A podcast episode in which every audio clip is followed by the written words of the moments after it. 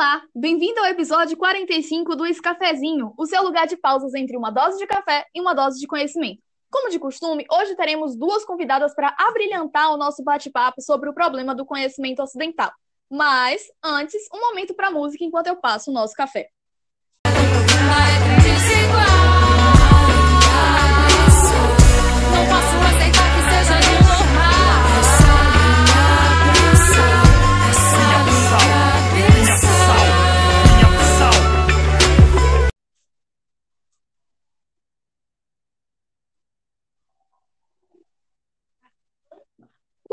Bom, café passado é hora do papo. Nossa primeira convidada é a aluna da graduação de Saúde Coletiva Camille Santos, que vai falar um pouco para nós sobre o que seria o conhecimento. Afinal, não há como falar sobre o problema do conhecimento ocidental sem entendermos a sua definição, não é mesmo? Seja bem-vinda, Camille. Muito obrigada, Joyce, pelo convite, pela oportunidade ímpar de estar aqui. Mas antes de iniciar nosso bate-papo, eu gostaria de passar a pergunta para você. O que seria conhecimento? Bom, o termo conhecimento é naturalmente polissêmico, então ele pode ser parte ou resultado de um processo, de um produto, uma percepção experienciada ou ainda uma informação com propósito. Contudo, eu particularmente acredito que a definição mais realista seja o conhecimento enquanto resultado do que aprendemos a partir das interpretações, percepções e decisões que experienciamos ao longo da vida podendo ser obtido também a partir das experiências de outras pessoas, sendo construído de forma individual ou coletiva. Só que essa é a minha definição e não a definição do senso comum. Então, nada mais justo de eu trazer aqui também a definição do senso comum para os nossos ouvintes. O conhecimento para o senso comum é alguma coisa que se tem, não se tem ou se pode ter. Então, ele é tido como uma substância que pode ser guardado, acumulado, transmitido, constituindo um acervo público ou privado, escalonando as pessoas a partir do grau de conhecimento que possuem e sendo convertido em mercadoria, bem como valorizado ou desvalorizado. Obrigada pela contribuição, viu? Então, antes de vir aqui tomar um café com vocês, tive que começar minhas pesquisas na grande rede chamada internet, para acessar alguns conceitos sobre o tema exposto. Percebi que já estava utilizando o assunto na prática, pois estava absorvendo conhecimento, seu significado com o ato de conhecer, podendo possuir pelo menos outros quatro significados, adquiridos com o tempo, sendo ele numa instituição, como faculdade, escola, em grupo ou em experiência ao longo da vida, que se abrange em diversas esferas, desde a filosofia antiga de Platão, instigadas por dúvidas e reflexões, fazendo o que antes, o que antes, na verdade, era justificado por fenômenos naturais e direções divinas. Foi só a partir do questionamento e do olhar racional que passamos a questionar racionalmente nós mesmos, e a forma como construímos as ações e relações humanas.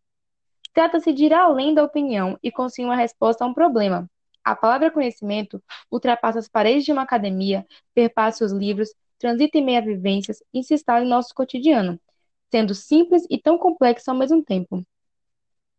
Com todas as suas ramificações, é o ato de ensinar, aprender, observar, se comunicar, é o transmitir de ideias, que agregamos conhecimento.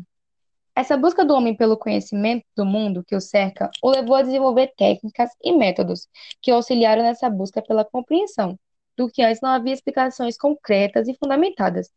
A ideologia e a ciência sempre estiveram ligadas, desde o princípio, pois o homem primitivo tinha questões acerca das coisas do que não compreendia ou do que não tinha poder sobre ela, como os fenômenos naturais. Sei que você deve concordar comigo, Joyce, que desde o princípio no Ocidente, essa relação entre ciência e ideologia andam lado a lado. Isso mesmo, Camille. A ciência e a ideologia integram uma polêmica dicotomia no campo científico. E essa polêmica vai surgir a partir da separação entre a magia e a ciência que ocorreu séculos atrás. A magia, que posteriormente também seria chamada de ideologia, seria responsável pelas ideias preconcebidas e não verdadeiras que supostamente permeariam as mentes do senso comum. A ciência, por sua vez, seria uma área puramente objetiva, racional e empírica, em que só existem os fatos, verdadeiros e incontestáveis. Nesse sentido, ciência e ideologia não deveriam se misturar, já que a ideologia atrapalharia o desenvolvimento da ciência. Porém, essa divisão fomenta o que a filósofa Marilena Chauí chamou de ilusão da neutralidade científica, que é a ideia de que a ciência é tão objetiva que seus processos de observação, experimentação e interpretação são totalmente imparciais.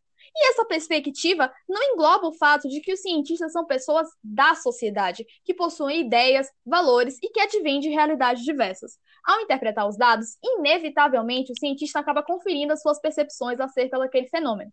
E tendo em vista que as percepções e ideias não são autônomas, mas advêm de um contexto, a ciência jamais seria isenta de opiniões e ideias preconcebidas que estivessem em voga em determinado momento social. Afinal, assim como cientistas, a ciência é parte inerente da sociedade, sendo fortemente influenciada por ela. Existe uma escritora chamada Patrícia Fara que diz em seu livro sobre história das ciências que o fato científico não depende apenas do mundo natural, mas também de onde, quando e por quem é feita a pesquisa. Compreende-se, assim, que o conhecimento científico não é totalmente imparcial e impessoal, mas também engloba as particularidades políticas, sociais e culturais do sujeito que o desenvolve. Mas então, Camille, você comentou sobre a ideologia e a ciência caminharem lado a lado. O que, que você acha sobre os conceitos de ideologia da ciência e de mitologia da ciência? Pronto. Então, Joyce, segundo Marilena, Chauí, a ideologia da ciência seria a crença que permeia o senso comum acerca do progresso e da evolução dos conhecimentos que um dia explicarão totalmente a realidade e permitirão que os seres humanos manipulem toda essa realidade tecnicamente, derrubando todos os limites que hoje a ação humana enfrenta. Agora, já a mitologia da ciência parte da crença de que a ciência possui poderio ilimitado sobre os objetos e sujeitos, como a magia, séculos atrás.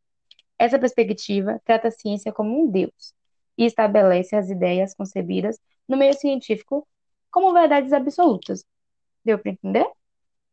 Deu sim, obrigada. Mas é interessante pensar o quão interligadas estão a ciência e a ideologia quando analisamos essa perspectiva que Camille falou, a perspectiva mitológica e ideológica da ciência. E se nós pensarmos que ambas as perspectivas, segundo Chauí, buscam corroborar com a ideia da ideologia da competência, então, na medida em que acreditam que existem os que sabem e os que não sabem, os competentes e os incompetentes, e aí existe uma relação hierárquica em que os competentes devem governar os incompetentes, a gente consegue perceber que a ideologia permeia não apenas o campo científico em si, mas também as crenças do senso comum acerca desse campo.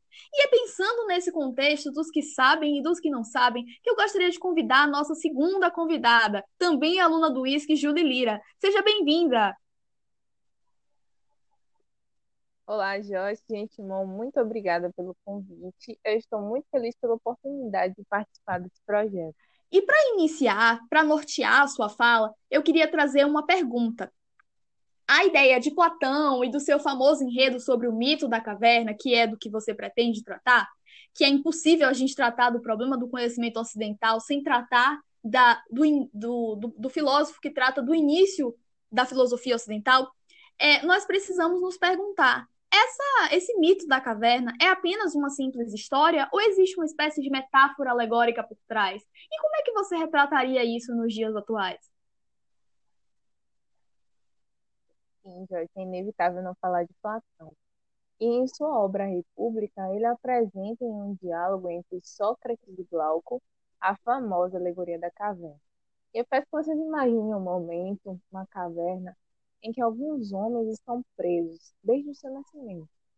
Nessa caverna, eles não conseguem enxergar outra realidade, apenas uma realidade de sombras, com imagens e sons, que os fazem acreditar nessa perspectiva imposta como verdade indubitável. É interessante refletir sobre esse cenário nos dias atuais, percebeu quanto pode ser difícil para aqueles que estão presos a preceitos, costumes, dogmas, como se estivessem realmente presos em uma caverna, alcançar outras formas de pensar. E além disso, voltando para a analogia, certo dia, um deles é libertado da caverna. E a luz do sol chega a ser tão forte que dificulta enxergar a veracidade das coisas reais, que antes eram sombras na caverna. Então ele precisa de um tempo e principalmente se permitir enxergar essa nova realidade.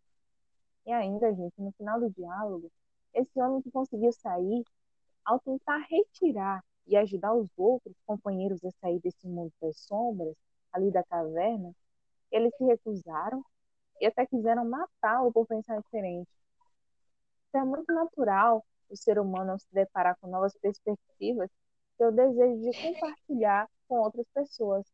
Mas é interessante que nem todos estão dispostos a mudar. Pelo contrário, não querem e defendem suas convicções. Portanto, gente, alguns podem estar tão presos a essa realidade que vivem ou que lhe imposta, que irão defender como verdade universal e até julgam as outras pessoas que pensam diferente, o que é muito comum e vemos o tempo todo de diversas formas no nosso cotidiano, como, por exemplo, a questão que vamos falar hoje da supremacia de um conhecimento em detrimento de outro e até a desvalorização de outras formas de conhecimento. E para além dessa questão, é interessante falar sobre a visão do sociólogo Boaventura Santos. Ele articula que no campo do conhecimento há uma concessão no monopólio da distinção universal entre o verdadeiro e o falso, à margem da ciência moderna, que acabou subjugando dois conhecimentos que foram muito importantes para o desenvolvimento da ciência ao longo do, ao longo do tempo, que foi a teologia e a filosofia. E essa concessão, segundo ele, é uma característica do pensamento capital, o qual se configura em um sistema de divisões visíveis e invisíveis e que são validadas ou desconsideradas outras formas de produzir conhecimento. Caráter exclusivo deste monopólio está no centro da disputa epistemológica moderna entre as formas científicas e não científicas acerca da verdade. Por isso, para que o conhecimento e, consequentemente, a ciência conseguissem se estabelecer no Ocidente, foram delegitimados outros saberes para fugir outros saberes que fugiam dessa racionalidade cartesiana. Esse processo se configurou o que chamamos hoje de o problema do conhecimento ocidental. Logo, Joyce, a partir desse viés, a alegoria de Platão dialoga muito com a nossa realidade, e principalmente essa perspectiva, uma vez que as pessoas que viviam na caverna acreditavam que aquela era a única forma de saber possível. De forma bem semelhante a essa perspectiva, do pensamento abissal faz crer que os únicos conhecimentos verdadeiros são aqueles que fugem da epistemologia notocêntrica e eurocêntrica. Além disso, voltando um pouco para o que eu falei no início, as pessoas que consciente ou inconscientemente ficam perpetuando esse pensamento, ao serem confrontadas, naturalmente elas agirão de forma análoga àqueles que estavam na caverna. Vão buscar defender o que é conhecido e o que faz parte da sua realidade. Nesse sentido, para muitos que estão presos a esses preceitos, eles devem não só se permitir conhecer outras realidades, mas se questionar e principalmente respeitar outros pensamentos. É isso, um pouco da reflexão do conhecimento que trouxemos para o podcast de hoje. Espero que todos tenham entendido muito bem, com muito café, e aguardo ansiosamente pelo próximo convite. Mais uma vez, obrigada, menina.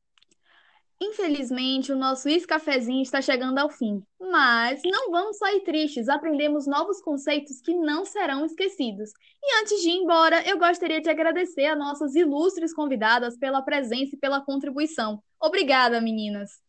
Tchau, gente. Um beijo. Estamos finalizando a nossa pausa para o café e desejamos que esse momento seja para você como o aroma dos grãos, dos grãos bem moídos no fogão a lenha, adocicando o paladar e as filosofias nossas de cada dia. Nos encontraremos novamente na próxima quarta para tomarmos um café discutindo sobre as ciências sociais no campo da saúde. Te vejo lá!